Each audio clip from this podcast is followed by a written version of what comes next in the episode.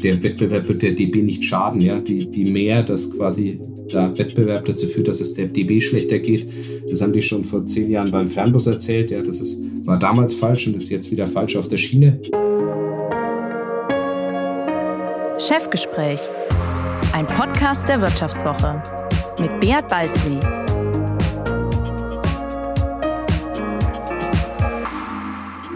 Ja, herzlich willkommen zu einer weiteren Folge des Vivo Podcast Chefgespräch. Mein Name ist Beat Balzli und ich bin der Chefredakteur der Wirtschaftswoche. Die Mehrheit der Experten ist sich einig, ohne Mobilitätswende ist der Klimaschutz zum Scheitern verurteilt. Das Verkehrssystem von heute wird in Zukunft deutlich emissionsärmer funktionieren müssen. E-Autos lösen in den nächsten Jahren die Verbrennertechnologie ab. Selbst Schiffe werden immer öfter batteriebetrieben. Die Flugzeugindustrie sucht nach alternativen Antrieben. Und besonders viele Milliarden pumpt die Politik gerade in die große Hoffnungsträgerin Deutsche Bahn. Auf Schienen soll das Land glücklich und zufrieden Richtung Klimaneutralität rollen. Doch noch ist dieser Plan eine Illusion. Tagtäglich bewegen sich die Deutschen auf dem Bahnsteig am Rande des Nervenzusammenbruchs. Züge kommen zu spät mit defekten Bordbistros, mit halb so vielen Wagen wie angekündigt oder sie kommen gar nicht. Mancher ist sich sicher, dass die Misere dem mangelnden Wettbewerb geschuldet ist, womit wir bei meinem heutigen Gast wären. Er sagt als erstes Wort in seinem Leben Bus statt Mama, findet Volleyball das Größte, saugt das grüne Denken mit der Muttermilch ein, kämpft mitten im CSU-Land für Fahrradwege, kauft gerne mal amerikanische Ikonen, will Weltmarktführer für grüne Günstigmobilität werden, streitet oft mit der Deutschen Bahn, muss familienbedingt schweren Herzens ein Auto kaufen und korrigiert lieber falsche Entscheide, als gar nicht zu entscheiden. Andre Schwemmlein ist der Vorstandsvorsitzende der Mobilitätsplattform Flix, die er 2011 zusammen mit zwei Freunden gegründet hat. Im Busgeschäft ist die globale Expansion weit fortgeschritten, im Bahngeschäft steht man noch ganz am Anfang. Hallo Herr Schwemmlein, schön, dass Sie heute bei mir sind. Hallo, vielen Dank, dass ich hier sein kann. Herr Schwemmlein, bevor wir ins Mobilitätsgeschäft einsteigen und Sie mir am Ende dieses Podcasts Ihren größten Traum verraten, muss ich eins wissen. Hatten Sie eigentlich eine schwere Kindheit? Nein, eigentlich hatte ich eine sehr glückliche Kindheit am Land. Ja, aber da, wo Autos eine große Rolle spielen, aber ich bin sehr glücklich aufgewachsen. Warum fragen Sie denn? Ja, ich stelle mir vor, als Kind von grünen Politikern mitten im erzkonservativen Bayern der 80er Jahre, da gilt man doch beinahe als Spross von Staatsfeinden, oder?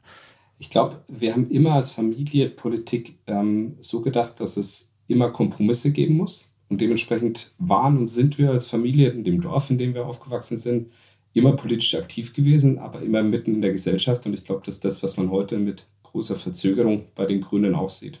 Also die Politik war bei Ihnen in der Familie immer präsent. Also kettete man sich am Sonntagsausflug an Castortransport oder reichte auch der Fahrradausflug? Nein, tatsächlich. Also ich war als Jugendlicher demonstrieren natürlich, ja, wie das ähm, in den 80er Jahren sich gehört hat. Ja. Und Sie haben sich auch an die Schienen, an die Schienen gekettet, so Nein, als Teenager? Wir haben, wir haben, gegen eine Sondermülldeponie ähm, im Nachbardorf demonstriert. Ähm, das heißt, Castor war kein großes Thema, es war eher Sondermüll. Ähm, aber das Wichtigere war eigentlich, dass wir immer eine ähm, intensive politische Diskussionskultur hatten. Das heißt, bei uns wurde bei jedem Abendessen, auch an Weihnachten, politisch diskutiert. Und zwar gerne laut und intensiv, denn nur weil man tendenziell auf derselben äh, Denke unterwegs ist, kann man trotzdem trefflich streiten über ähm, Themen, die man dann als kontrovers empfindet. auch an Weihnachten, also ob der Braten aus Freilandhaltung kommt oder nicht, oder was war denn da der Streit? Nein, es werden dann schon die ganz großen Themen nach der ganz dritten Flaschen Wein diskutiert. Ja, Krieg und Frieden, der Klimawandel, ähm, da kann man dann gerne von 20.30 bis Mitternacht diskutieren als Familie, bis dann vielleicht der erste ähm, ermüdet ins Bett geht oder genug von der Diskussion hat. Aber bei uns war Familienevents auch immer politische Diskussionen. Und Sie sagen ja, es hatten eigentlich alle die ähnliche Meinung. Trotzdem sind dann die Fetzen geflogen. Was für Konfliktlinien gab es denn da? Also es ist natürlich so ein bisschen ähm, kulturell bedingt, sag ich mal, dass wenn man ähm, tendenziell eine grüne Familie ist, man trotzdem nicht nur den Konsens sucht, sondern dann auch quasi über den richtigen Weg diskutieren kann, auch wenn die Richtung gemeinsam klar ist. Und dann kann es um sehr konkrete Dinge gehen. Was ist jetzt gerade eine Entscheidung, die man in der großen Politik sieht? Und wenn man jetzt zum Beispiel Das auf heute zu übertragen, ähm, die Diskussion, wie man mit dem Ukraine-Krieg umgeht, das ist was, das diskutieren wir in der Familie sehr, sehr intensiv. Ja? Und da kann man natürlich darüber diskutieren, ähm, was die Bundesregierung macht, was die Partei macht. Ähm, und da gibt es durchaus unterschiedliche Meinungen. Am Ende kommt man immer zusammen, dass man dasselbe Ziel hat, aber über den Weg kann man da trefflich streiten. Gehen wir nochmal zurück in dieses Dorf, wo Sie aufgewachsen sind. Was machte die Familie Schwemmlein denn anders als die CSU-Nachbarn? Ich glaube, wir haben sehr viel früher ähm, uns bewusst gemacht, ähm, was passiert. Und ähm, ich glaube, es ist, die Fakten lagen ja zum Thema Klimawandel alle am Tisch. Ähm, wir haben uns da sehr viel bewusster Gedanken gemacht. Ich glaube, es war damals, und das muss man, glaube ich, festhalten, in den 80er, 90er Jahren noch nicht so angstorientiert, wie das heute zu Recht ist, wenn man die Folgen des Klimawandels sieht. Ähm, aber es hat uns schon beschäftigt, ob man Auto fährt, wie man Auto fährt, ob man ähm, Solaranlagen baut, ob man Windanlagen baut. Ja, und meine Eltern waren und sind aktiv und wir haben dafür gekämpft, dass es einen Bürgerwindrat gibt, ähm, dass eine Solaranlage auf dem Landratsamt ist. Das ist heute alles Common Sense, würde man sagen. Da muss man fairerweise sagen, das war es vor 20 Jahren noch lange nicht. Da gab es sicher heftigsten Widerstand, oder? Ich, so Ideolo gar nicht, Ideologie getrieben, oder nicht?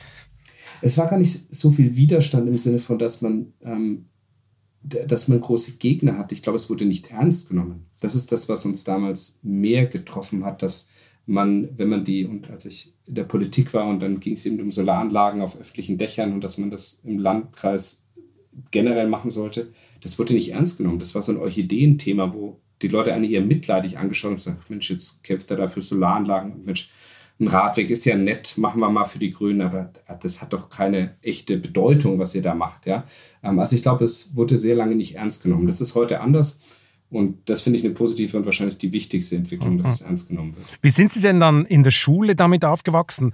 Äh, war, war man da so der Sonderling, oh, da kommt der Windradschwemmlein oder, oder hatten Sie Mitstreiter oder wie fühlt man sich so? Man muss ja fairerweise zugeben, ich war in der Schulzeit, war ich unpolitisch, also in der Schule war ich unpolitisch. Ja. In der Schule wurde wenig ähm, über Politik diskutiert. Da hat man als Teenager in der Regel auch andere Themen. Ähm, das heißt, für mich war das Politische ähm, wenig in der Schule präsent. Ich habe da natürlich gerne Verantwortung genommen und irgendwie auch gerne meine Rede gehalten, aber das waren eher Kleinigkeiten. Ähm, die Politik hat in der Schule keine große Rolle gespielt. Mhm. Das ist heute auch anders, wenn man den, die Initiativen der Schulen ansieht oder der Schüler ansieht. Das war damals komplett anders. Aber die Familie Schwemmlein fuhr nicht Auto, nehme ich mal an. Sie hatten kein Auto. Doch, natürlich hatten Sie hatten Auto. ein Auto. Ah, okay. Verständlich. Wir sind ja keine Dogmatiker und man muss ja, die, muss ja anerkennen, wenn man in einer Kleinstadt mit 10.000 Einwohnern im Umland von Nürnberg lebt, kann man ohne Auto keine Mobilität haben und dann fehlt ein größer Teil des Lebens. Aber natürlich sind wir dann gerne mal mit dem Zug nach Nürnberg gefahren, ja. Aber also für mich als 18-Jähriger war es natürlich, ich habe meinen Führerschein, der hat das Ausstellungsdatum äh, meines Geburtstags, meines 18. Geburtstags. Also ich war da nicht anders als andere in meinem Alter. Da war das Auto, musste ich am meinem Geburtstag holen. aber, aber nachher versuchten Sie es, glaube ich, irgendwann mal ohne Auto, aber es hat ja nicht geklappt. Jetzt haben Sie ja wieder ein Kombi, nehme ich an, oder? Wegen der Familie. Ich habe es tatsächlich dann probiert, als ich nach München gezogen bin ähm, für den Job. Ähm, ich hatte ein relativ arbeitsintensives Berufsleben und habe festgestellt, dass ich Pendeln in der Stadt, also das habe ich kein einziges Mal probiert, das halte ich für völligen Quatsch. Und dann habe ich sehr schnell das Auto abgeschafft. Das heißt, in der Zeit, in der ich in München gelebt habe, habe ich die ersten zehn Jahre, sage ich mal, sowas kein Auto gehabt, weil also das hat nie Sinn gemacht. Das heißt, ich habe auch nie ein eigenes Auto gekauft, bis, mein, bis ich ein zweites Kind hatte. Das heißt, ich habe dann immer mal ein Auto genutzt von meiner Schwiegermutter oder meinen Eltern. Aber mein erstes Auto habe ich gekauft tatsächlich vor knapp vier Jahren, dreieinhalb Jahren. Da mussten Sie kapitulieren, oder? da musste ich aufgeben, ja. Ne, zu viele im Regen Kindersitze eingebaut und irgendwie zu den Großeltern gefahren und das, äh, das Sharing-Auto eine Viertelstunde entfernt im Regen geholt. Das habe ich dreimal gemacht, irgendwann im Winter und habe dann zwei Kindersitze im Schneeregen draußen eingebaut. Und als ich das dreimal gemacht habe, habe ich gedacht, okay, dachten Sie, das, okay. Das ertrage ich jetzt einfach gerade nicht mehr. Ich will wieder dahin zurück, aber gerade ähm, ist es dann einfach nicht mehr zu gewinnen gewesen. Ist es too much? Ist eigentlich Ihre Mutter immer noch in der Politik, oder? Ja, meine Mutter ist immer noch in der ähm, Politik. Meine beiden Eltern sind noch in der Politik. Mein Vater im äh, Stadtrat. Ähm, meine Mama war lange im äh, Kreistag, ähm, hat aber da jetzt ähm, aufgehört. Ähm, sind aber noch beide politisch aktiv und quasi in der Region ähm, auch mit, ähm, ja, mit viel Herzblut noch dabei. Und wie stolz sind Ihre Eltern auf Sie? Ich glaube, das geht in beide Richtungen. Ich bin beeindruckt, was meine Eltern ähm, in ihrer Region verändern und was sie für einen ähm, positiven Einfluss aus meiner Sicht auf Stadt und die Region haben. Und auf der anderen Seite freuen sich meine Eltern natürlich, wenn dann ähm, sie in der Zeitung was über Flixbus oder Flixtrain lesen. Ähm, und also merkt man schon, dass man Eltern stolz macht, wenn man ähm, was Positives erreicht. Und es ist sicherlich schön für meine Eltern, hin und wieder mal was in der Zeitung zu lesen. Aber ich meine, Sie haben es ja vorher erwähnt, Grabenkämpfe vor dem Weihnachtsbaum. Ich meine, globaler Plattformkapitalismus und die reine Lehre der marktkritischen Urgrünen ist eigentlich nicht vereinbar. Da müsste es ja eine Konfliktlinie geben bei Ihnen in der Familie. Eigentlich, fairerweise jetzt auch bezogen auf Flix nicht. Ähm, wir diskutieren immer noch sehr viel über ähm, logischerweise Verkehrspolitik, ja, ähm, aber dass wir das Problem des Klimawandels nicht lösen werden über Dogmatismus und Verzicht global gesehen. Ich glaube, das ist jedem ähm, oder vielen klar geworden. Das heißt, wir müssen da kreativ und marktwirtschaftlich drüber nachdenken, wie wir das Problem lösen. Und da versuchen wir mit Flix schon ähm, voranzugehen. Denn anders wird es nicht gehen, den Menschen zu erklären, du darfst dich nicht mehr bewegen, du darfst nicht mehr reisen, du darfst nichts mehr konsumieren. Das können wir theoretisch machen. Praktisch wird es dazu führen, dass die Verhaltensänderung nicht ausreicht, unsere Klimaziele zu erreichen. Mhm. Aber nochmal zum Plattformkapitalismus. Ich meine, das unternehmische Risiko, das ist ja immer so ein Vorwurf gegen Sie, das schieben Sie auf die selbstständigen Busunternehmen, die mitunter schlechte Arbeitsbedingungen bieten. Corona-Flaute mussten dann viele wegen der Leasingraten die Segel streichen. War das nie Diskussionsthema in der Familie Schwemmlein? Ist das gerecht, so ein Modell? Wichtig ist aus meiner Sicht zu, schon festzuhalten, dass das unternehmerische Risiko zu großen Teilen Flix trägt. Ähm, die, die operative Verantwortung haben unsere Partnerunternehmen ähm, im großen Teil des Flix-Netzes. Allerdings quasi das unternehmerische Risiko, also das klassische äh, Umsatzrisiko in dem Sinne, es kommen keine Passagiere, ähm, das tragen ja wir in der Regel. Ähm, und dementsprechend glaube ich, ist das ein sehr faires Modell, das den Unternehmen eine Perspektive gibt, langfristig mit uns zu arbeiten. Und wenn ich jetzt gerade auf die ähm, äh, Covid-Pandemie schaue, ähm, haben wir global von den hunderten Partnerunternehmen, die mit uns arbeiten, ähm, drei Stück, die insolvent gegangen sind, in Summe global. Ähm, dementsprechend, unsere Partner sind da sehr gut durchgekommen, tatsächlich auch mit viel staatlicher Unterstützung, was sehr positiv ist für unsere Partnerunternehmen, was dazu geführt hat, dass die Insolvenzen ausgeblieben sind wir als Flix haben sehr wenig bis keine ähm, staatliche Unterstützung bekommen und mussten uns da selber ähm, durchkämpfen. Von daher, ich würde sagen, gerade in der Covid-Pandemie hat man gesehen, dass das unternehmerische Risiko zu großen Teilen bei uns liegt. Mhm. Gab es denn einen Kapitalisten in der Familie oder woher kommt Ihr Unternehmergehen? Ich bin schon immer der Unternehmer gewesen. Schon immer? Ähm, was haben Sie denn verkauft? Schon als Schüler Eis verkauft oder was? Ich habe ja äh, quasi mit meinem äh, Mitgründer Daniel schon im Studium äh, eine kleine Firma gegründet. Ähm, und ich hatte auch immer, ich hatte meine Ex-Freundin, als ich in der Schule war, deren Vater war ähm, Unternehmer, klassischer Mittelstand, Elektrounternehmen. Ähm, und da habe ich schon gesehen, dass das ähm, ein spannender Berufsweg ist, denn er hatte die Möglichkeit zu gestalten, viel Freiheit und mir hat das schon damals ähm, imponiert, nicht das Materielle, was daraus entsteht, sondern die Art der Arbeit. Das heißt, da ist sicherlich ein bisschen was hängen geblieben und dann haben Daniel und ich dann im Studium äh, weitergemacht und festgestellt, eigentlich macht uns das beiden Spaß viel mehr, als irgendwo angestellt zu sein. Mhm. Aber zuerst wurden Sie ja nochmal politisch aktiv. Warum eigentlich? Wegen Ihrer Eltern? Der aus den gleichen Gründen, warum mich das heute bewegt, ähm, Politik. Es ist von der Seitenlinie, ähm, gibt es viele Dinge, die einen dann stören, die man sich anders wünschen würde, wo man verändern möchte.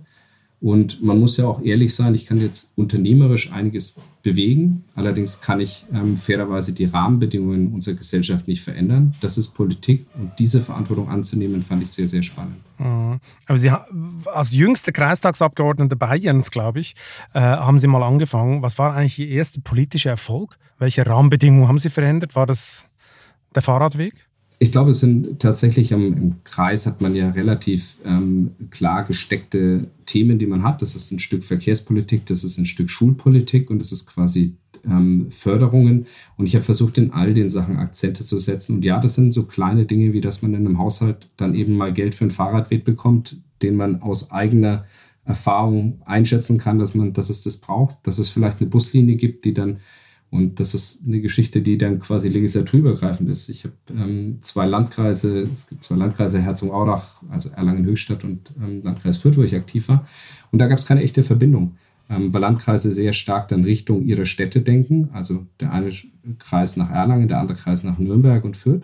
Ähm, und es gab nie eine Verbindung zwischen den Landkreisen. Das ist eine Diskussion, die ich begonnen habe und die meine Mutter in der Legislatur darauf, als sie quasi dann gewählt wurde, nicht rausgewählt wurde, beendet hat. Und dann seitdem gibt es eine Busverbindung zwischen diesen Landkreisen.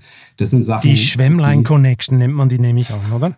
nee, ich glaube, das hat. Nicht, nicht so. Aber nee, klingt gut. Weil, ist, weil, uns das Persönliche nicht wichtig ist, sondern Aha. ich freue mich da auch drüber. Und am Ende ist es ja nie ein grüner Antrag. Damit muss man ja leben als Grüner in, in Bayern das ist ja nicht, dass man als Grüner was beantragt und was bekommt, sondern am Ende muss man die anderen überzeugen und dann beantragt die Landrätin oder der Landrat, sagt, wir machen das jetzt und der kriegt die Lorbeeren dafür. Das heißt, man macht es nie für, den persönliche, für das Persönliche, den Namen. Ich meine, danach haben Sie studiert, Sie haben Praktika gemacht, Sie wollten nicht mehr angestellt sein. Äh, vorher arbeiten Sie noch bei Boston Consulting, gründeten mit Freunden 2011 äh, Flix Mobility. War es immer klar, dass Sie nicht in der Politik bleiben wollten oder gab es auch Momente, wo Sie sagten, da mache ich weiter? Mich hat Politik immer fasziniert. Ähm, ich habe allerdings damals, als ich die Entscheidung treffen musste, wie es nach dem Studium weitergeht, ähm, gesehen, dass es für mich keinen echten Pfad in die Berufspolitik gibt und das schon auch sehr, ein sehr anstrengender und fordernder Job ist ähm, und mit einer sehr unklaren Aussicht, was dann ähm, hinten raus passiert. Und ich glaube, dann war es am Ende eine rationale Entscheidung, einen guten Job anzunehmen und nicht auf die Politikkarriere hinzuarbeiten. Ich glaube, so ehrlich muss ich auch sein, dass ich sage, es war eine rationale Entscheidung. Mein Herz ist aber natürlich in der Politik geblieben und ich bin sehr glücklich, dass ich nach der Beratungszeit jetzt auch wieder politisch involviert bin, auch wenn ich nicht Politiker geworden bin und auch wenn mich das oft genug ähm, stresst und aufregt, aber so ist es eben mit Politik. Die ist nicht dafür gemacht, dass alle der gleichen Meinung sind. das heißt, das klingt ja so, als möchten Sie gerne irgendwann wieder mal zurück, oder? Also gibt keinerlei Pläne, aber ich muss schon auch sagen, dass mich das ähm, politische Engagement immer noch reizt. Ich habe großen Respekt vor jedem, der politisch aktiv ist, denn ich habe ja aus persönlicher Erfahrung gesehen, dass der Trade-off, den man macht, für Politik zu entscheiden, am Ende bedeutet, dass man auf andere Dinge verzichtet. Das ist ganz viel Freizeit, auf die man verzichtet, auch im Vergleich zu einem regulären Job und auch zu einem anstrengenden Job. Ähm, und es ist auch sehr viel Einzelkampf, den man leisten muss, ähm, ohne dass man große Erfolge zwingend sieht. Ähm, von daher habe ich großen Respekt vor jedem, der Politik wählt. Kann ich mir vorstellen, das irgendwann mal wieder zu machen.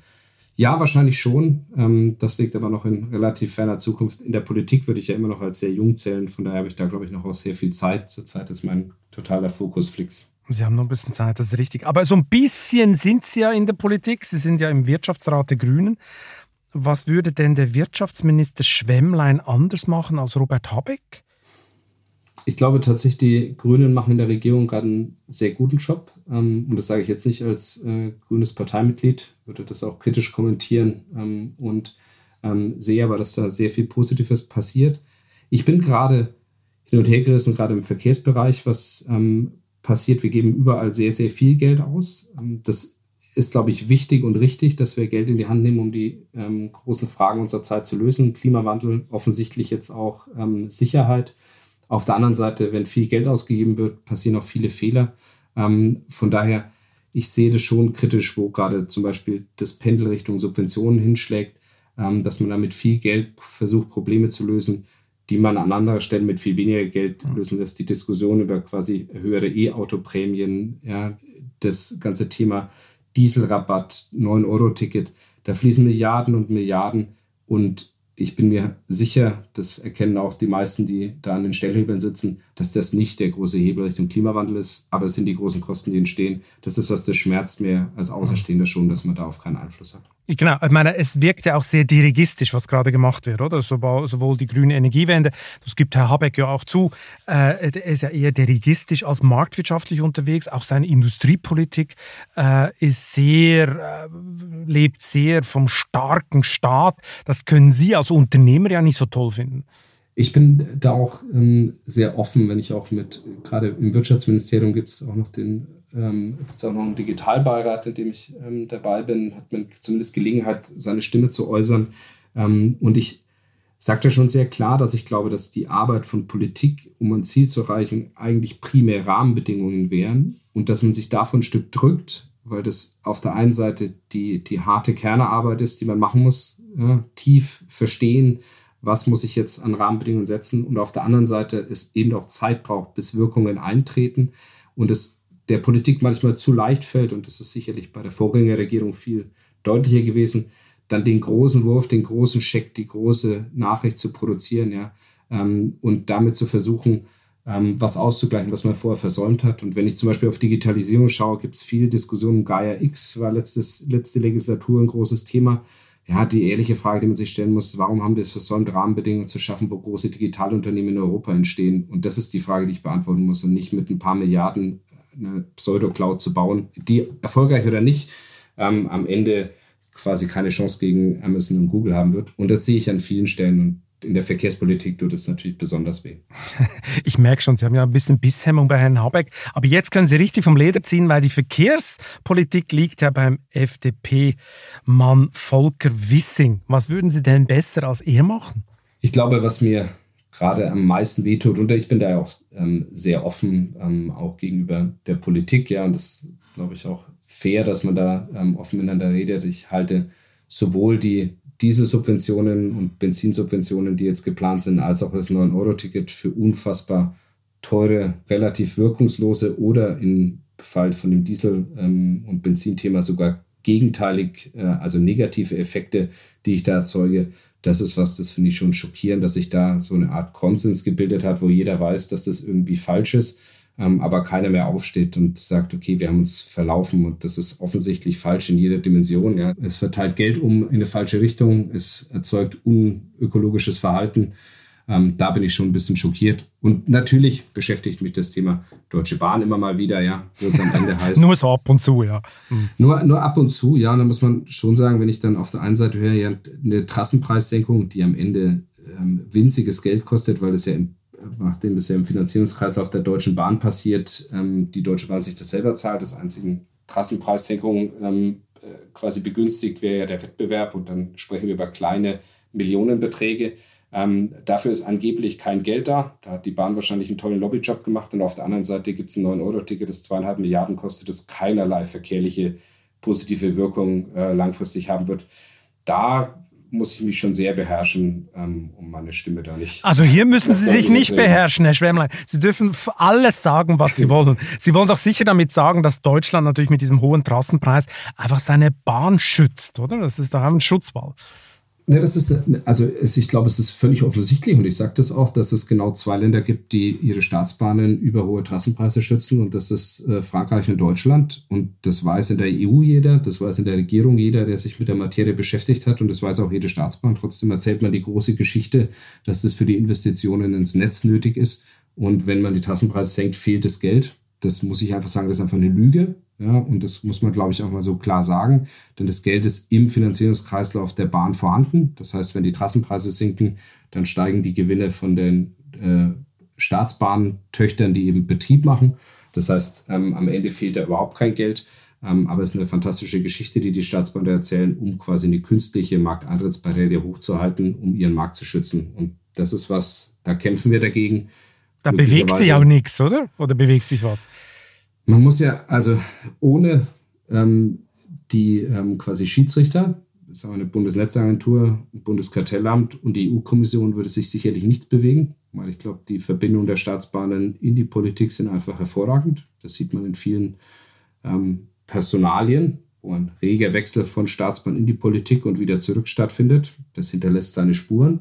Ja, ähm, und das ist sicherlich über die Jahrzehnte gewachsen. Ähm, dementsprechend braucht man diese Schiedsrichter. Und wenn ich jetzt auf die Covid-Pandemie schaue, wo wir am Anfang ähm, die Entscheidung treffen mussten, Flixtrain während der Pandemie einzustellen, das haben wir gemacht, nachdem klare Aussage kam, wir werden die Trassenpreise nicht senken. Die Deutsche Bahn ist weitergefahren, weil sie sich die Trassenpreise eben selbst zahlt und die dann frecherweise behauptet haben, naja, bei ab 30 Prozent Auslastung ist das ja quasi positiv. Ja, weil ihr die Trassenpreise nicht selbst bezahlt. Das heißt, die haben sogar ihre eigene Geschichte ähm, quasi offengelegt, dass Trassenpreise für sie eben kein Kostenblock sind, ähm, sind da durchgefahren. Und wir haben uns bei der EU-Kommission beschwert und gesagt, die Überweisung, die dann im Eigenkapital der DB stattfinden sollte, ist offensichtlich die Wettbewerbsverzerrung, weil wir mussten den Betrieb einstellen. Und ohne den Druck der EU-Kommission hätte die Bundesregierung einfach Milliarden und Milliarden überwiesen an die DB für Verluste, die dadurch entstanden sind, dass sie weitergefahren sind. Ähm, dass am Ende jetzt die äh, Trassenpreise nachträglich gesenkt wurden, ist allein dem Druck der EU und keinerlei Einlenken oder Verständnis der Bundesregierung ähm, zugute gekommen. Und dementsprechend, das sind schon Kämpfe, die sind unnötig und die machen es nur schwerer, die Verkehrswende hinzukriegen. Das heißt aber, die Liberalisierung des Schienenverkehrs ist noch sehr weit weg oder sehr, sehr weit. Eigentlich ist sie aus meiner Sicht überhaupt nicht weit weg. Das ist ein einfacher politischer Wille, der manchmal fehlt. Und es gibt Länder, wo wir weiter sind, wenn wir nach Schweden schauen, ja, wo Trassenzugang einfach ist und die Trassenpreise niedrig. Da kann man Wettbewerb machen. In Italien, in Osteuropa, eigentlich in den meisten Ländern. Ähm, ganz ehrlich, ich glaube, es fehlt nicht viel in Deutschland. Was fehlen wird, ist, die Finanzierungskreisläufe der DB so zu sortieren, dass man am Ende wirklich die Infrastruktur fördert und nicht den Betreiber. Das sind zwei Gewinnabführungsverträge und dann kann man die Trassenpreise senken und das wird Wettbewerb entstehen lassen. Und dadurch werden wir auch eine Verkehrswende auf der Schiene hinbringen. Alles andere, was da draußen erzählt wird, wie viele Milliarden man braucht, um irgendwie hier zu ertüchtigen, da zu ertüchtigen, das ist alles sinnig. Aber wenn ich jetzt sehe, wenn wir in München das Beispiel, da wird der Bahnhof Pasing umgebaut. Ja, das ist äh, ein Fernverkehrsbahnhof, zweiter Fernverkehrsbahnhof in München. Das kostet 500 Millionen. Ja, das ist die Trassenpreissenkung für ganz Deutschland für ein Jahr. Ähm, da frage ich mich schon, ob die Prioritäten des Netzbetreibers richtig gesetzt sind. also Sie würden also den Bahnhof nicht modernisieren und die 500 Millionen in den Trassenpreissenkung stecken. Da kriege ich sicherlich viele Millionen Passagiere dafür. Für die 500 Millionen von dem Bahnhof kriege ich wahrscheinlich keine Millionen Passagiere in München West. Ich meine, im Wahlkampf, im Bundestagswahlkampf gab es ja ganz harte Töne teilweise. Ich glaube, sogar die FDP wollte die Bahn aufspalten, eigentlich, glaube ich, genau in ihrem Sinne. Da ist nicht so viel übrig geblieben. Ähm, der unabhängige Netzbetreiber, der ist noch weit weg. Stattdessen gibt es jetzt, Zitat, eine gemeinwohlorientierte Infrastruktur GmbH. Das klingt so nach einem Placebo. Was, was soll das bringen? Da bin ich auch unschlüssig, ähm, was ich daraus sehen soll. Ich habe auch im Wahlkampf viel ähm, Positives gehört im Sinne von Wettbewerb auf der Schiene und der Wettbewerb wird der DB nicht schaden. Ja? Die, die mehr, dass quasi ähm, da Wettbewerb dazu führt, dass es der DB schlechter geht, das haben die schon vor zehn Jahren beim Fernbus erzählt. Ja? Das ist, war damals falsch und ist jetzt wieder falsch auf der Schiene. Ja? Das wird, Wettbewerb wird zu Innovation führen und zu besseren Angebot für den Kunden und dann Erfolg für uns als Verkehrssystem Schiene. Ähm, aber ja, es ist faszinierend, wie wenig von der Motivation dann am Ende ähm, übrig bleibt. Äh, und ich gehe einfach davon aus, dass da die quasi etablierten Drähte zwischen den Ministerien und der Staatsbahn da sehr stark sind und da die Beharrungskräfte eben sehr stark sind. Ich hoffe, dass sich da was verändert. Ich hatte da schon mehr Hoffnung auf die Ampel, als bisher passiert ist. Aber die Legislatur ist ja noch nicht vorbei. Ähm, und ich hoffe, dass da am Ende jemand auch aufsteht und sagt, ich will ein Ergebnis haben. Und das Ergebnis von besserer Verkehrswende auf der Schiene wird nur mit Wettbewerb funktionieren und dann sind die wenigen Stellschrauben, die man hat und die man bewegen muss, sehr, sehr klar. Von daher, meine Hoffnung ist noch nicht vorbei. Aber Wettbewerb ist ja auch ein böses Wort in Deutschland. Damit können ja viele nichts anfangen und fürchten sich davor. Und dann kommt dann gerne so Beispiel wie Großbritannien. Das sei ja total abschreckend. Warum soll denn die Deutsche Bahn in diese Richtung fahren? Was sagen Sie solchen Kritikern? Ich finde Großbritannien ein ganz tolles Beispiel ähm, für die Argumentation. In Großbritannien ist ähm, daran gescheitert, dass der Staat eben dirigistisch vorgeben wurde, wollte, was denn der Kunde zu fahren hat und dann Ausschreibungen im Fernverkehr gemacht hat. Da kriegt man nie im Leben das richtige Angebot. Das heißt, der Wettbewerb, der in, äh, in Großbritannien gemacht wurde, war ein Wettbewerb um Kosten und kein Wettbewerb um den Kunden. Und genau das ist falsch gewesen. Und von daher kann man da wunderschön sehen, dass wenn man eine Infrastruktur hat und dann Wettbewerb um den Kunden zulässt, dann wird man Erfolge haben. Und das sieht man in, in sehr vielen Ländern, Italien, Tschechien, Schweden. Ähm, und wenn man einen Wettbewerb im Ausschreibungswettbewerb von staatlichen Fahrplänen hat, dann endet das im Desaster, weil dann gewinnt der billigste, in Anführungszeichen, das muss aber nicht das Beste für den Kunden sein und dann scheitert so eine Deregulierung auch. Von daher, ich glaube, kann man sehr viel lernen, aber die Schlussfolgerung kann nur sein, man braucht fairen Wettbewerb um den Kunden auf einem in, auf einer Infrastruktur, die möglichst günstig ist. Ist denn die Schweiz auch ein Vorbild für Sie? Sie fahren ja neuerdings äh, nach Basel, Badische Bahnhof. Äh, als ich dort das letzte Mal so aus meiner Heimatstadt Luzern nach Zürich fuhr, hat man sich für eine Abgangsverspätung von drei Minuten entschuldigt und versprochen, dass sie wettgemacht wird. Das war dann auch so, oder? Also wenn man in Deutschland lebt, äh, staunt man dann kräftig. Ist das nur eine Folge der Kleinräumigkeit des Landes? Äh, was alles ein bisschen einfacher macht, oder ist das Mindset und die Ambition auch eine andere? Ist wahrscheinlich eine Mischung aus vielen Dingen. Die Schweiz wird ja oft als Vorbild ähm, in Eisenbahnkreisen genommen. Ich glaube, wenn ich am Ende auf den Modalmix der Schweiz schaue, sieht man A, natürlich ein höheres Gewicht der Schiene, völlig natürlich. Also das hängt sicherlich auch zu einem gewissen Teil mit der, mit der räumlichen Distanzen zusammen. Auf der anderen Seite sieht man aber, dass wenn ich das nüchtern betrachte, der Return on Investment nicht überwältigend ist, ähm, denn die Schweiz gibt ein Mehrfaches ähm, von Deutschland pro ähm, Einwohner für die Schiene aus und der Modalsplit ist jetzt auch nicht fundamental anders. Ja, er ist stärker Richtung Schiene, aber die Mehrheit wird eben doch im, der Passagierkilometer werden eben doch im Auto gemacht. Das heißt, selbst wenn ich ähm, das Schweiz-Modell in Anführungszeichen kopieren würde für Deutschland, dann bräuchte ich erstens sehr, sehr hohe Summen. Und am Ende würde ich Modalshift nicht so viel bewegen, wie ich quasi zum Beispiel ohne Geld durch eine wettbewerbsfreundliche Ausgestaltung erreichen würde. Von daher, ich bewundere das äh, System, ähm, das in der Schweiz funktioniert. Ich glaube, es ist ein nicht kopierbares System für Deutschland und man sollte sehr vorsichtig sein, zwar zu lernen, aber nicht einfach zu transferieren, weil das lässt sich eben nicht einfach transferieren. Und ich glaube, das Learning, dreimal so viel Geld in die, ähm, quasi in die Schiene zu stecken, für die nächsten 20 Jahre, um dann einen Modalshift von 5% äh, zusätzlich zur Schiene hinzukriegen. Das wäre auch wieder falsch investiertes Geld und wir können unser Geld eben auch nur einmal ausgeben und dementsprechend muss man uns gut überlegen, wo wir es machen. Woher kommt denn aus Ihrer Sicht die magere Performance der Deutschen Bahn? Ich meine, nur gerade in Corona-Zeiten konnte man die Pünktlichkeit verbessern, als in der Zeit, als niemand mitfahren wollte und keine Passagiere gestört haben. Woher? Warum hat die Deutsche Bahn so einen schlechten Leistungsausweis? Es liegt am Ende dann, glaube ich, zu großen Teilen eben doch in der Infrastruktur. Sicherlich ist da auch im Betrieb einiges zu, zu tun. Ja, wir sehen das ja auch. Wir sind ja auch ähm, Betreiber von mit Flixtrain und sehen die alltäglichen Hürden, die, die man auch selbst in der Hand hat, ja, was Personal etc. angeht. Also das heißt, da muss man sich natürlich auch selber ähm, daran messen, dass man diese Sachen ausschaltet. Der große Teil passiert dann doch im Netz. Folgeverspätungen, Ausfälle, technische Probleme. Ähm, und das ist aus meiner Sicht der große Teil. Das wird nur mit In Infrastrukturinvestitionen passieren. Aber auch da, ähm, und mein Passing-Beispiel war jetzt nur ein bisschen hier lokal gewählt, ja, aber ein unabhängiger Infrastrukturbetreiber hätte nie im Leben Stuttgart 21 gebaut, weil die Milliarden, die da reingeflossen sind, die hätten an anderer Stelle wahrscheinlich den hundertfachen Mehrwert geleistet. Ähm, deswegen braucht es einen starken Infrastrukturbetreiber, der unabhängig ist und der nur darauf optimiert, wie kann ich die beste Infrastruktur zur Verfügung stellen für die Betreiber darauf und keinerlei Interessen hat, einen Betreiber zu bevorzugen, dann kann da auch viel Geld reinfließen. Da haben wir sicherlich sehr, sehr viel nachzuarbeiten, auch im Vergleich zur Schweiz. Das muss man schon ähm, sagen und zu anderen Ländern. Also das ist sicherlich der große Hebel. Dass dann am Ende was bleibt im Schienenverkehr, dass es ähm, Unfälle am Gleis gibt und so weiter. Ich glaube, da wird ein Restthema bleiben. Da müssen wir aber dann auch und da eine Lanze brechen für alle äh, Schienenbetreiber inklusive unserer Wettbewerber.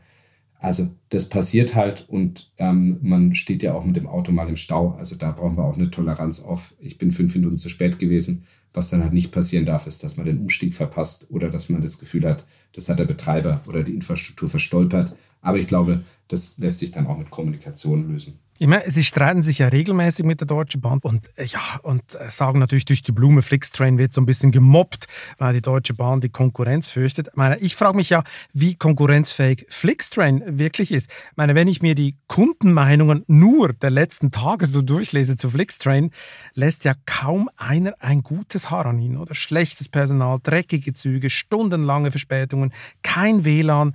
Ist der Preis ihr einziges Argument? Ich glaube, wir, ähm, da geht es uns so wie vielen, ähm, die ein großes Endkundengeschäft haben. Und da nehme ich die Bahn und die Telekom und so jeden mit, ähm, mit dazu. Ähm, am Ende hat man sehr viele Kunden und man hat eben auch Kunden, die unzufrieden sind aus einem beliebigen Grund, ja, wo man sicherlich auch Fehler gemacht hat. Ähm, allerdings ist es eher so das Gesetz der großen Zahlen, dass man dann eben auch leicht 30 Leute findet, ähm, die sich über die schlechte WLAN-Qualität ähm, beschweren. Ich möchte aber gar nicht sagen, dass Auch die Durchschnittsbewertung ist sehr tief bei Flixtrain. Sehr tief, das wissen Sie. Sie ist allerdings auch nicht, äh, also die von der Deutschen Bahn ist auch tief, oder? Also. Ja, und ich, also das ist natürlich eine Tendenz, dass man erstens, wenn was schief geht in einem Verkehrsträger, ist man ähm, sehr dünnhäutig und ich verstehe das total. Ja, also ich habe da tolles, totales Verständnis, dass wenn man eine Verspätung hat ähm, von zwei Stunden, dass es einen sehr betrifft und das anders ist, als wenn meine Schuhe einen Tag später geliefert bekommen. Also mir ist das bewusst und wir müssen uns dieser Verantwortung stellen. Und auf der anderen Seite ist natürlich ein Ausfall, der jetzt passiert und da waren jetzt irgendwie Kabelbrände in Hamburg und ich will es gar nicht darauf, also ich will gar nicht die Gründe diskutieren, ne? aber was natürlich passiert ist, wir haben volle Züge da sind hunderte Menschen drin. Wenn ich da eine Verzögerung von zwei Stunden ähm, produziere, ja, dann ist das was, was halt viele hundert Menschen sehr in ihrem Tagesablauf stört und was dann auch zu schlechtem Feedback führt. Und wir müssen dieses Feedback annehmen. Ich glaube, in dem, was wir kontrollieren können, die Fahrzeuge, die wir einsetzen, das Personal, das auf dem Zug ist und auch inklusive dem WLAN, da machen wir einen guten Job. Wir sind noch nicht perfekt. Wir wollen da auch noch besser werden. Ähm, und wir haben unser Netz ja gerade noch erweitert. Ähm, und dementsprechend ähm, müsste sich quasi auch erst einfahren, dass wir überall die Performance liefern, die wir uns erhoffen. Aber das müssen wir gut im Griff haben, dass man am Ende trotzdem 500 Leute verärgert, wenn man in Hamburg eine Zwei-Stunden-Verspätung produziert mit, der, mit dem Fakt müssen wir leben und dem müssen wir uns auch stellen. Hm. Sie haben es ja vorher schon erwähnt, ich meine, Sie haben den Einsatz Ihres Rollmaterials, den haben Sie natürlich im Griff, das können Sie bestimmen. Äh, woher kommen denn nun die neuen Züge für Ihre bevorstehende Fernzugoffensive? Ursprünglich wollten Sie die ja bei der russischen Transmash Holding bestellen, hinter der ein paar waschechte Oligarchen stecken. Das Projekt hieß Magistrale. Was wurde eigentlich daraus? Wir verfolgen unsere Pläne äh, unverändert weiter, dass wir in Flixtrain und in die Schiene in Deutschland investieren wollen. Das heißt, wir haben hier einen sehr langfristigen Plan. Wir wollen unseren Teil zur Verkehrswende beitragen. Dazu wird perspektivisch irgendwann ähm, gehören, dass wir uns auch über Wagenmaterial ähm, Gedanken machen müssen. Und selbstverständlich schauen wir uns den Markt an. Wo kann man was kaufen? Ähm, und das ist sicherlich was, das wir unverändert weiterverfolgen. Das haben wir durch die Pandemie verfolgt und das verfolgen wir jetzt auch durch die Irrungen und Wirrungen des, ähm, des Ukraine-Kriegs weiter. Ähm, was ich aber schon klar sagen will, ist, wir haben keine Verbindungen mit Russland oder Töchtern von russischen Unternehmen und wir werden auch in Zukunft keine haben. Das ist das so? Also mal die Unterlagen, die uns vorliegen, äh, gab es ganz klar äh, ein, ein Agreement mit Transmash Holding für, für diese Züge zu bestellen. Damit sind sie auch zu Investoren gegangen und haben versucht, Geld dafür einzusammeln. Also ich glaube, das war ein sehr konkretes Projekt. Warum denn russische Züge? Also. Ich glaube, wir haben in den letzten Monaten eine Zeitenwende gesehen. Das Wort ist vielleicht überstrapaziert worden, aber ich glaube, selten hat es besser gepasst ähm, als auf die letzten Monate. Das heißt, es hat sehr viel verändert und ähm, ich sehe das weiterhin so, wie ich das auch ähm, vor Wochen gesagt habe. Wir haben keine Verbindungen, ähm, keine vertraglichen Verbindungen mit Russland und russischen Töchtern und wir werden auch keine eingehen in der Zukunft. Okay. Und das ist unabhängig von was da an Sanktionen passiert. Ich glaube, da gibt es einen moral moralischen Imperativ und der ist eher unserer DNA geschuldet als irgendwelchen rechtlichen Rahmenbedingungen. Okay, gut. Also die russische Variante ist also vom Tisch. Trotzdem brauchen Sie neue Züge. Jetzt habe ich gehört, äh, Sie sind gerade wieder unterwegs in der Zugindustrie und holen ein bisschen Angebote rein. Äh, was genau werden Sie da bestellen und wird zum Schluss Siemens sein oder in welche Richtung geht das? Spannend, wo ähm, Sie Informationen herbekommen und ich finde, das ist ja auch ein Stück von meiner Seite Kompliment für die journalistische Arbeit, dass Sie immer was zum Diskutieren mit mir haben. ähm, äh, von daher, also wie ich, wie ich gesagt habe, wir glauben an das äh, Flix-Train-Produkt. Ähm, wir hoffen auf bessere Rahmenbedingungen in Deutschland, um quasi auch wirklich das volle Potenzial der Schiene auszunutzen. Ähm, dazu wird es irgendwann aus unserer Sicht weiteres Rollmaterial brauchen. Wir ähm, glauben auch an unser Produkt in dem Sinne, dass wir uns differenzieren von der Staatsbahn. Und zwar ähm, auf der einen Seite wissen wir, wo wir mithalten wollen. Das ist Geschwindigkeit, Reisezeit. Ja? Ähm, das heißt, wenn Sie heute auf vielen Verbindungen mit Flixtrain sind wir so schnell, in Anführungszeichen, wie der ICE. Das bedeutet, so schnell meine ich die Reisezeit zwischen zwei Orten. Ja? München, Frankfurt, München-Würzburg, da können wir durchaus mit dem ICE mithalten, genauso auf der ganzen Achse Köln-Hamburg. Ähm, bei manchen haben wir uns jetzt deutlich verbessert, ähm, sind aber noch nicht ganz am ICE dran. Ähm, aber wir haben schon den Anspruch, dass ähm, Flixtrain-Fahren nicht heißt, dass ich langsamer oder später ankomme. Ähm, was wir aber ganz klar sagen ist, es braucht ein anderes physisches Produkt. Und das andere physische Produkt bedeutet eben, dass wir Sachen weglassen, die nicht für alle Kunden relevant sind.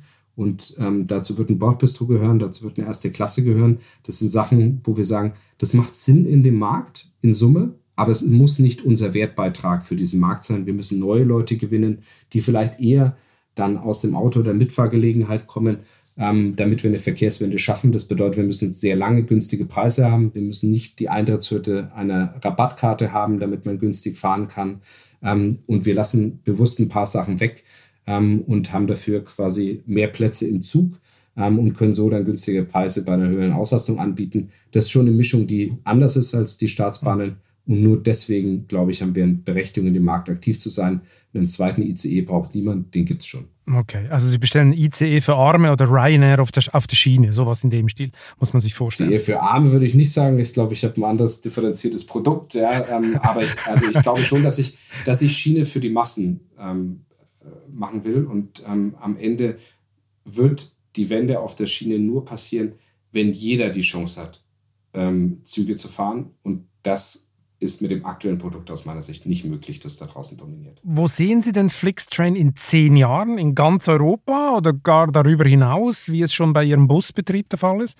Wir haben mit Flixtrain eine ganz klare langfristige Hypothese, ähm, dass wir A, in Deutschland weiter wachsen wollen, aber auch einen echten europäischen Zuganbieter bauen wollen. Ähm, denn die große Deregulierung auf der Schiene liegt technisch eine ganze Weile zurück in Europa. Passiert es in der Realität sehr wenig. Das ist unser Anspruch, dass wir ähm, eine europäische Geschichte bauen werden. Allerdings mit dem, aufgrund der langen Zeiträume, in denen man auf der Schiene denken muss, zuerst mal mit dem klaren Fokus auf Deutschland und unser Geschäft in Schweden und dann langfristig ähm, einen wirklichen europäischen Zuganbieter. Mhm. Wie gesagt, beim Bus sind Sie ja schon so weit. Wo liegen Sie da inzwischen in der Post-Corona-Zeit? Sind Sie wieder auf Höhe oder äh, was muss man sich vorstellen bei der Auslastung? Ja. Doch, ähm, es ist fair zu sagen, dass noch nicht alle Märkte sich ähm, komplett erholt haben und zurück auf Vor-Corona-Niveau sind. Das ist aber mittlerweile ein gemischtes Bild. Wir haben Märkte ähm, global, das heißt unser US-Geschäft, ähm, also unser Flix-US-Geschäft, aber auch Länder ähm, wie Portugal oder Polen, wo wir schon über ähm, Vor-Corona-Level sind. Andere Länder, gerade in Zentraleuropa, brauchen noch ein bisschen. Ähm, wir sehen aber eine klare Erholungstendenz und wir sind ähm, als Flix ähm, wieder in der Dimension, die wir vor Covid waren. Allerdings auch, weil wir bewusst in manchen Ländern gewachsen sind während der Pandemie und natürlich, weil mit Greyhound nochmal ein großer Block dazugekommen ist, der ja auch jetzt quasi Teil der Flix-Welt ist. Mhm. Greyhound haben Sie angesprochen, das haben Sie für 172 Millionen Dollar gekauft. Ich glaube, der Vorbesitzer hatte mal irgendwann über drei Milliarden bezahlt. Ist jetzt das so ein richtiges Schnäppchen, das Sie machen konnte, weil es einfach kein Mensch wollte? Was wir gesehen haben, ist, dass in Greyhound unfassbar viel Potenzial liegt. Nicht nur die Marke, sondern auch dieses Netz ist sehr einzigartig auf der Welt und in den USA sowieso. Ähm, und auch was, was wir organisch nur sehr schwer oder nicht nachbauen können ähm, in den USA. Dementsprechend war der Fit und das strategische Potenzial von Greyhound aus unserer Sicht sehr, sehr groß. Und ich glaube, es ist fair zu sagen, dass man natürlich, wenn man in der Pandemie eine Akquisition macht, ähm, sicherlich eine bessere Chance hat, eben das Risiko zu nehmen, dass immer noch Pandemie da draußen ist und das Geschäft eben nicht komplett zurückgekommen ist bisher. Ähm, und auf der anderen Seite ähm, dann eben auch einen günstigeren Preis bekommt, von daher, wir sind sehr zufrieden mit der Akquisition. Weniger wegen dem Preis, den wir bezahlt haben, sondern weil auch nach den ersten ja, neun Monaten, die wir jetzt da ähm, vor Ort sind, wir sehen, dass das Potenzial sogar noch größer ist, als wir uns das erhofft haben. Mhm. Und wie viel Rolle spielt eigentlich die Marke, dass man so eine Ikone kaufen kann? Spielte das so ein bisschen mit? Haben Sie alle mit Bier angestoßen und gesagt, hey, wir glauben es nicht, wir haben Greyhound gekauft? Wir sind an sich sehr rationale Menschen, muss man ehrlicherweise sagen. Ja. Ähm, aber sowas gab es nicht, so einen aber, Moment? Aber also da muss ich natürlich fairerweise sagen, und ich habe jetzt gerade in der Hand vor mir einen Bieruntersetzer ähm, in dunkelblau mit dem Greyhound drauf. Ähm, ist kein Bier drauf, offensichtlich, sondern ist Wasser drauf. Ähm, aber ja, ich habe mich natürlich dabei erwischt, dass ich beim ersten Mal in Dallas im Büro war und dann mir einen Modellbus mitgenommen habe und einen ähm, Glasuntersetzer mit dem Hund drauf weil ja, das hat natürlich eine emotionale Bedeutung, dass wir jetzt die Verantwortung für so eine ikonische Marke tragen. Ähm, am Ende macht man einen Deal, weil er im Excel funktioniert, weil man strategisch dran glaubt. Ähm, aber das Emotionale darf man dann auch zulassen, wenn man weiß, dass man den Deal nicht aus emotionalen Gründen gemacht hat. Von daher ja, freut uns schon immer noch und macht uns stolz, dass wir die Verantwortung für diese Marke jetzt tragen. Wann lagern Sie eigentlich den Busbetrieb von Greyhound an einen Subunternehmer aus? Weil ich meine, der Charme Ihres Modells ist ja die Plattform und nicht die mühsame Kontrolle von Öl- und Luftdruck bei den eigenen Fahrzeugen. Das macht ja keinen Sinn in Ihrem Modell. Wir sind ähm, aktuell voll darauf fokussiert, dass wir ähm, auf der einen Seite Technologie ähm, zusammenführen von Flix und Greyhound. Ähm, da steckt auch der große Wert drin, denn Greyhound ist unterinvestiert über Jahrzehnte. Ähm, das heißt, da kann technologisch ähm, noch extrem viel passieren. Das Team dort freut sich auch drauf auf ähm, die Flix-Technologie. da wollen wir dieses Jahr so weit vorankommen, dass wir dann die Grundlage für ein echtes gemeinsames Geschäft schaffen. und das Team in Dallas, das Grail macht, ist sehr gut in dem Betrieblichen. Das heißt, ich fange jetzt nicht an, plötzlich zu glauben, ich bin der bessere Busbetreiber, nur weil wir ähm, in den USA eine Firma haben, die eben auch Busse betreibt. Aber wenn die alles richtig gemacht haben, warum waren die denn so am Boden? Die großen Fehler aus unserer Sicht wurden in der Marktbearbeitung gemacht und in der ähm, Investition in Technologie und wie man in den Markt reingeht. Die großen Fehler wurden nicht im Busbetrieb gemacht. Das gibt es ein sehr, sehr starkes Team, das dafür sorgen kann, dass da ein stabiler, sicherer und ähm, hochqualitativer Betrieb stattfindet. Und dementsprechend ist das nicht unsere Ambition, das jetzt anzufassen. Ähm, wir haben das auch in der Türkei noch, dass wir ähm, dann ähm, mit Kamikoc eine Firma haben, wo wir die Plattformphilosophie und unsere Technologie einbringen konnten und dadurch auch in dem türkischen Markt ähm, wirklich erfolgreich sind gerade und auf der anderen Seite aber dort auch immer noch einen eigenen Betrieb haben, ähm, den das Team vor Ort ähm, managt. Dementsprechend, das ist uns nicht so fremd. Ähm, äh, das bedeutet nicht, dass ich, wie gesagt, glaube, dass wir hier in München die besten Busunternehmer der Welt sind. Ähm, aber es bedeutet auch, dass ich dem Team das Vertrauen gebe und sage, okay, dann seid ihr eben ähm, ein großer Betreiber ähm, und dann sorgt dafür, dass es gut funktioniert und dann konzentrieren wir uns darauf, den Wert zu heben, wo er wirklich steckt und das ist in Richtung Kunde. Mhm. Wenn wir jetzt alles zusammenfassen, was wir in den letzten 40, 50 Minuten äh, besprochen haben, äh, bin ich vor allem an einem interessiert natürlich. Äh, was bleibt in der Kasse hängen? Verdient Ihr Konzern eigentlich Geld inzwischen? Oder wo, wo liegen Sie da?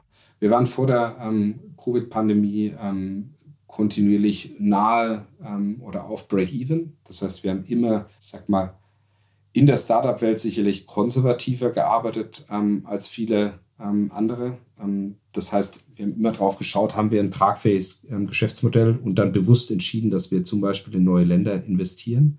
Ähm, das ging während der Pandemie nicht, muss man ehrlicherweise sagen. Ja, die Flix wird in den Jahren 2020 bis 2022 jeweils klare Verluste schreiben. Ähm, allein dessen, weil quasi uns sehr, sehr viel Volumen fehlt auf der Plattform, ähm, weil eben die Märkte am Boden waren. Von ähm, welchen Dimensionen reden wir da? Klare Verluste? Kommentieren wir typischerweise nicht. Ja? Schade. Ähm, dementsprechend würde ich dabei bleiben. Aber es ist natürlich schon, also ich, ich muss ja schon sagen, dass das ähm, was ist, was uns sehr getroffen hat und was uns auch, und wir hatten da sicherlich ähm, auch das Glück, dass wir 2019 ähm, finanziert haben und dementsprechend gut finanziert in diese Krise reingelaufen sind und dann eben aus eigener Kraft durchgekommen sind. Ähm, allerdings bin ich auch jetzt ehrlicherweise sehr froh, dass wir jetzt ganz klar sehen, dass die Pandemiezeit sich ähm, dem Ende neigt und dass eben auch die Passagiere jetzt wieder zurückkommen. Ostern war gut. Ähm, wir schauen jetzt sehr optimistisch auch auf die ähm, kommende Woche mit äh, das Himmelfahrtswochenende, was ähm, in vielen Ländern Feiertage sind. Und wir schauen auch optimistisch auf den Sommer, ähm, dass die Menschen reisen wollen. Und das ist schon sehr wichtig für uns als Geschäft, dass wir dann auch in den kommenden Jahren wieder dahin kommen, wo wir uns wohlfühlen, nämlich dass wir zeigen, dass wir ähm, als Firma profitabel arbeiten können und dann bewusst investieren und nicht äh, quasi alimentiert werden müssen. Mhm. Apropos Finanzen, ähm, der letzte Kassenwart, der letzte Finanzchef, hat nach nicht mal einem Jahr bei Ihnen das Handtuch geworfen. Dann war der war der Job äh, lange Zeit vakant. Ist so ein Gründertrio eigentlich eine verschworene Gemeinschaft von Freunden, die wegen unzähliger Bierabende und gemeinsamer Urlaube nach eigenen Gesetzen funktioniert und auch Widerspruch von externen vielleicht kaum zulässt? Gibt es diese Gefahr? Aus meiner Sicht ist es ähm, definitiv so, dass ein gründergeführtes Unternehmen anders funktioniert als ein rein extern geführtes Unternehmen. Ähm, und das ist, glaube ich, auch jedem bewusst. Das kann aber eine sehr große Stärke sein, weil wir einen anderen Bezug zu diesem Unternehmen haben. Ähm, und ich glaube, das hat sich in der Covid-Pandemie durchaus als Stärke herausgestellt, dass wir eine sehr klare, langfristige Vision für diese Firma haben. Ähm, der Greyhound-Deal ist ein Beispiel davon, den man vielleicht nicht macht, wenn der Vertrag nur drei Jahre läuft, aber schon macht, wenn es die eigene Firma zumindest in einem gewissen ähm, Prozentsatz noch ist und man eher die Perspektive hat, wo möchten wir in 10, 20 Jahren stehen. Ähm, von daher glaube ich, ähm, ist es sehr positiv. Auch was Kultur des Unternehmens angeht, haben wir viel größere Möglichkeiten, Kultur zu prägen im Sinne, positiven Sinne. Und das, was Sie ansprechen, ist eine Gefahr, die ich sehe, die wir aber ganz bewusst ähm, versuchen ähm, zu vermeiden. Wir haben jetzt. Ähm, also den Finanzchef haben Sie rausgemobbt, oder wie? Wenn Sie mit Christoph Debus ähm, schon mal zu tun hatten, ähm, der ist ja ein sehr starker Charakter. Ich glaube, wir haben jemanden gefunden, wo ich sehr, sehr stolz bin, dass er bei uns angefangen hat. Ähm, denn er hat Erfahrung ähm, in Firmen, in verschiedensten Situationen, große Firmen, auch größer als Flix, als CFO und als CEO. Also ein extrem starker Manager, mit dem ich auch persönlich extrem gut zurechtkomme. Ähm, und dementsprechend zeigt es ja eher unsere Ambition zu sagen, wir brauchen starkes Management. Wir haben auch Leute innerhalb der Firma nochmal befördert ähm, und unsere Verantwortung da weiter delegiert. Das heißt, wir wollen ganz bewusst, dass es eben keine Gründershow ist, sondern wir die Kultur und die Langfristigkeit aus dieser ähm, Gründer, ähm, aus dem Gründereinfluss nutzen. Auf der anderen Seite ein super starkes Management-Team bauen, das dann eben auch Kontra geben kann, mit dem man offen diskutiert und das mutig Verantwortung annimmt. Und das haben wir, glaube ich, jetzt geschafft. Und deswegen bin ich da sehr happy, dass äh, Christoph an Bord ist. Aber Sie sind mir ausgewichen. Warum ist der ur ursprünglich Finanzchef gegangen? Also nach so kurzer Zeit gab es da Streit? Oder? Ich glaube, es ist guter Usus, dass man äh, nicht im Nachhinein äh, diskutiert. Wir haben uns am Ende einvernehmlich getrennt. Und ich glaube, wir sind sehr happy mit dem, wie wir heute aufgestellt sind. Bleiben wir nochmal bei der verschworenen Gründergemeinschaft. Ihr Mitgründer Jochen Enger, der wechselt ja jetzt in der neu gegründeten Flix SE auf den Aufsichtsratschefposten. Das wirkt ja so ein bisschen wie Gründerkungelei, oder? Man kontrolliert sich selber. Saubere Compliance sieht anders aus, Herr Schwemmlein, oder nicht? Ich glaube, was ähm, wir damit zeigen als Gründer, ist, dass wir wirklich uns da einbringen wollen, wo wir den meisten Mehrwert für die Firma schaffen. Ähm, und Sie haben durchaus recht, der Aufsichtsrats, ähm, also im Aufsichtsrat zu sein, wird gerade in den nächsten Jahren ähm, für uns sehr, sehr wichtig sein, wie der Aufsichtsrat aussieht. Dementsprechend wollen wir da als Gründer auch eine Stimme haben. und ich bin sehr froh, dass Jochen diese Stimme sein wird und da die Verantwortung äh, annimmt. Auf der anderen Seite muss ich ja auch ehrlich mal sagen, klar sind wir freundschaftlich verbunden. allerdings ist ein Aufsichtsrat, der eben das Geschäft sehr gut kennt und der eben auch sehr starke Meinungen hat. Und das trifft, glaube ich, auf alle uns drei Gründer zu. Ähm, auch jemand, der mich als ähm, CEO challengen wird.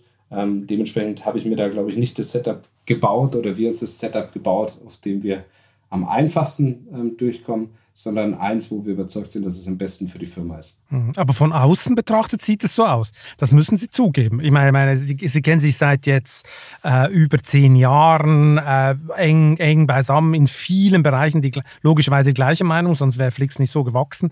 Äh, da, da, besteht doch die Gefahr, dass man äh, zusammen die Kontinuität wahrt und mögliche Angriffe abwehrt und andere Meinungen. Die Gefahr besteht doch. Ja, wenn Sie uns einen Aufsichtsrat anschauen, dann ist das ja ein ähm, Aufsichtsrat, der quasi ähm, sehr viel verschiedene Shareholder ähm, aktuell repräsentiert ähm, und dementsprechend auch da Raum für offene und ähm, gerne auch kontroverse Diskussionen bietet. Ja. Das heißt, wir sehen die Gefahr ehrlicherweise gar nicht. Ich glaube, es ist sehr positiv, dass ähm, mit Jochen jetzt da jemand eine stärkere Rolle einnimmt, der das Geschäft sehr, sehr gut kennt und dementsprechend in Diskussionen auch ein starkes Gewicht haben wird. Das ist sicherlich sehr positiv für die Firma. Auf der anderen Seite ist es schon auch noch ein Premium. Wenn man sieht, durch die Leute gehen, die haben alle sehr starke Meinungen ähm, und ich diskutiere mit allen ähm, sehr intensiv und ehrlicherweise ähm, ist es eher positiv, wenn ich da mehrere starke Charaktere habe. Von daher suche ich mir da auch keinen einfachen Aufsichtsrat, sondern einen, der dazu führt, dass wir als Firma bessere Entscheidungen treffen. Haben Sie eigentlich gewürfelt, wer von euch dreien Gründern in den Aufsichtsrat geht? Oder war es klar? Oder äh, sind dann doch Sie der Chef und sagen, hey Jochen, das musst du jetzt machen? Oder wie lief das ab? Nein, wir drei sind absolut gleichberechtigt in unseren Diskussionen, die wir führen. Wir machen das schon sehr lange. Wir haben auch eine gemeinsame gemeinsame Investmentfirma, die die Anteile an Flix eben hält. Das heißt, wir drei sind absolut gleichberechtigt und was wir machen ist, wir treffen uns sehr regelmäßig, sitzen zusammen, diskutieren über nicht nur die Entscheidungen, die morgen anstehen, sondern über den Plan für die nächsten drei, fünf und zehn Jahre. Ähm, nicht auch nur Flix, sondern auch wir persönlich. Das heißt, wir haben einen sehr, sehr offenen Umgang miteinander und versuchen daraus dann die richtige Schlussfolgerung zu ziehen, ähm, was einzelne Entscheidungen angeht, was unsere Rollen angeht, etc. Das heißt, also wir sind da über äh, ehrlicherweise auch eher zwei Jahre Diskussion gemeinsam zu dem Schluss gekommen, dass das das beste Setup ähm, nach vorne raus ist. Ähm, und dementsprechend gibt es da keinerlei Ansagen, sondern eine offene Diskussion und eine gemeinsame Meinung, zu der man steht. Den neuen Finanzchef Herrn Debus haben Sie ja schon erwähnt. Soll der jetzt den Börsengang vorbereiten? Für uns ist wichtig, dass wir als Firma ähm, auf der einen Seite unsere Ziele erreichen, gerade auch das, was ich angesprochen habe, in Richtung 23, 24, dass wir klar zeigen können, wir sind eine Wachstumsfirma, die ähm, profitabel arbeiten kann. Das ist unsere Ambition, die wir ähm, als Priorität haben, dass wir in Summe ähm, eine Firma bauen, die langfristig unabhängig ist. Diese Firma, wir haben diese Firma nicht gegründet, um sie irgendwann zu verkaufen, sondern wir glauben, dass Flix eine starke eigenständige Rolle in der ähm, Mobilität von morgen ähm, haben soll. Dementsprechend ähm, ist das natürliche Zuhause von so einer Firma irgendwann ähm, der Public Market.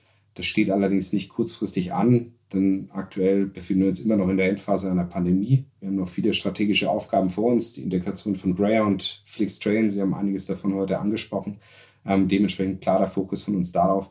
Aber dass wir als Firma dahin kommen möchten, dass wir grundsätzlich ähm, Public Market ready sind, ja, das würde ich schon sagen. Das heißt nicht, dass man danach ein IPO machen muss. Das bedeutet aber, dass ich viele Dinge, die ich an der Denke schätze, was Governance, was Prozesse angeht, wir auf jeden Fall jetzt einführen wollen, weil es uns als Firma, glaube ich, auch besser macht. Hm, nach dem Börsengang sind Sie dann noch reicher. Wie fühlt es sich eigentlich an, heute schon zu den 500 reichsten Deutschen zu gehören? Ich finde es schön, dass ähm, wir die Möglichkeiten haben, mit Flix wirklich an einem wichtigen Thema, nämlich Mobilität, zu gestalten. Und natürlich ist ähm, unternehmerischer Einsatz auch damit verbunden, dass man auf dem Papier Anteile hat, die dann einen Wertgewinn haben. Ähm, ehrlicherweise, wer mich kennt, weiß, ich bin ein sehr bodenständiger Mensch und das trifft auf uns alle drei zu. Dementsprechend persönlicher Reichtum ist nicht das, was uns primär treibt. Das ist wirklich, und das klingt vielleicht komisch ähm, oder klingt abgenutzt, aber für uns ist die Begeisterung für das unternehmerische Handeln immer noch der Grund, warum wir jeden Morgen aufstehen und aktiv werden. Ähm, allerdings ist es natürlich schön zu wissen, dass man finanziell sich hoffentlich nicht zu viele Sorgen machen muss. Ähm, aber jetzt für das Geld am Konto alleine mache ich das hier nicht. Ja. Es wäre Ihnen also egal gewesen, wenn Ihre Grünen sich mit der Vermögensteuer durchgesetzt hätten. Ich würde zum Beispiel, also tatsächlich habe ich dann differenzierten Blick drauf. Ich glaube, Vermögensteuer ist einfach die falsche Besteuerung, aber zum Beispiel wäre ich der ganz klaren Meinung, dass ähm, eine Erbschaftssteuer, die in relevanter Höhe auch auf Betriebsvermögen ähm, und ohne irgendwelche Privilegien durchaus Sinn macht. Ich glaube, dass unser, in unserer Gesellschaft was ins Rutschen geraten, dass sich ähm, Reichtum bei wenigen Leuten bald. Also wenn Sie mich heute da ganz spezifisch drauf fragen, ich finde es okay, dass ich eine relativ hohe, hohe ähm, Steuerlast habe. Das ist in Ordnung. Ich werde verdient genug Geld. Ähm, auf der anderen Seite glaube ich, ist eine Vermögensteuer der falsche Weg, weil es eine Substanzbesteuerung ist. Aber ich sehe auch nicht, warum man auch Betriebsvermögen ähm, steuerfrei übergeben ähm, sollte. Und wenn Sie sich die Liste der reichsten Deutschen anschauen, da sind sehr viele, die das einfach geerbt haben. Und es sei jedem gegönnt in dem Sinne. Ich glaube aber nicht, dass das für eine Gesellschaft richtig ist. Und von daher, ich hätte da nichts dagegen, wenn da bei meinen Kindern bedeutend weniger ankommt, als man unternehmerisch erarbeitet hat. Die sind aber noch nicht in dem Alter, dass sie es noch verhindern wollen, oder? nee, die sind genau, die Diskussion kommt dann noch. Was ist der größte Luxus, den Sie sich bis jetzt geleistet haben? Das ist schwer zu sagen. Ich bin ja nicht so ein Luxusmensch, ja. Weil ich, ich habe jetzt so, so diese ganzen klassischen Statussymbole bedeuten mir ehrlicherweise sehr wenig. Ja. Meine T-Shirts kosten irgendwie 10 Euro, meine Hosen 20. Ähm, das heißt, ich bin niemand, der so Statussymbole Wert legt. Ich glaube, der größte Luxus ähm, und ich, also auch das meine ich ernst und ist quasi die Flexibilität, die ich habe. Ja, und ich gebe Ihnen ein einfaches Beispiel. Ich bin heute zu Hause im Homeoffice, ähm, weil ich heute Morgen meine Kinder in die Kita bringen wollte und es dann nicht ähm, zeitlich geschafft hätte, in die Arbeit zu gehen. Das sind Dinge, ähm, die mir extrem wichtig sind. Die hängen teilweise auch mit Geld zusammen, weil man sich das auch ermöglichen kann, dann diese Flexibilität zu haben. Ähm, aber das ist wirklich was, dass ich mir im Prinzip die Zeit kaufe, die ich und wie ich die verbringen will. Ähm, da versuche ich sehr drauf zu optimieren. Das bedeutet nicht, dass man wenig arbeitet, aber diese Flexibilität und diese Zeit für die Familie, das versuche ich mir schon zu ermöglichen. Und das ist sicherlich ein Privileg, das ich da gerade habe. Sieht das Ihre Frau auch so, dass Sie genügend zu Hause machen? Denke schon, müssen Sie aber meine Frau fragen. Darf ich jetzt wahrscheinlich nicht urteilen. Dann werden wir das im nächsten Podcast nachholen. Herr Schwemmlein, hier kommt die ultimativ letzte Frage. Welchen privaten Traum wollen Sie unbedingt noch verwirklichen? Hm. Das ist eine sehr gute Frage. Und es ist ein bisschen beängstigend, dass ich keine echte Antwort drauf habe. Ähm, Barfuß auf dem Mount Everest oder nach, nach New York schwimmen oder so. Es gibt ja die ersten Dinge. Ja, ich, also und ich, ich sehe das ja sehr viel und also ich finde das ja beeindruckend, was, was Menschen ähm, machen und erreichen und als ihre persönlichen Ziele definieren. Soll ich, also ganz ehrlich, wenn ich ganz mit ehrlich. meiner mit was für mich das Schönste ist, ich habe in den Jahren, die ich ähm, bei BCG war und auch in den Anfangsjahren der Gründung, ähm, sehr wenig Zeit für wenig Menschen gehabt. Ja. Ich habe es geschafft, meine ähm, quasi engste Familie noch zu sehen. Ähm, aber ich habe so mit meinen Brüdern wenig Kontakt gehabt, mit meinen Freunden gar nicht zu sprechen. Und das waren lange, lange Jahre, wo ich quasi nur gearbeitet habe. Und ich versuche heute, ähm, das zu schaffen, dass sich Freunde zusammenfinden, indem ich ein, Leute einlade, wir gehen zusammen auf die Wiesen, auf der anderen Seite Familie einlade, wir machen zusammen Urlaub das ist nicht, dass ich mich in dem Urlaub, da würde ich mich besser erholen, wahrscheinlich, wenn ich nicht mit meinen Eltern und meinen Brüdern und deren Familien zusammen im Urlaub fahre. Hoffentlich hören Dann, die jetzt nicht zu. Mhm. Die dürfen das schon hören. Ah, das, okay. das, wissen die, das, das wissen die auch. Es macht mich aber glücklich, das gemeinsam zu machen, ähm, weil ich meiner Familie das ermöglichen kann, zusammen zu sein. Und das ist ein persönlicher Traum für mich, dass wir es schaffen, als Familie und auch ähm, mit Freunden sehr viel Zeit zu verbringen und ich in ein paar Jahren dastehe und sage, Nee, ich war unternehmerisch tätig. Ich habe da großen Teil meines Lebens investiert, aber ich habe eben auch ähm, glückliche Beziehungen ähm, und das ist was, das sollte man nicht vergessen und das ist das, woran ich wirklich arbeite und das ist der persönliche Traum. Herr Schwemmlein, vielen Dank für das interessante Gespräch. Vielen herzlichen Dank. Und wer jetzt noch wissen will, wie und warum der Wolfsburger Volkswagen-Konzern bei der Verkehrswende mit existenziellen Softwareproblemen kämpft, sollte sich am besten gleich auf vivo.de-chef-abo ein sehr günstiges Abonnement der Wirtschaftswoche besorgen. Es lohnt sich. Ich wünsche Ihnen viel Spaß beim Lesen und eine gute Zeit bis zum nächsten Chefgespräch. Kritik, Lob und Anregungen schicken Sie bitte wie immer am balzli.vivo.de. Für eine positive Bewertung dieses Podcasts bin ich Ihnen ewig dankbar. Bleiben Sie gesund.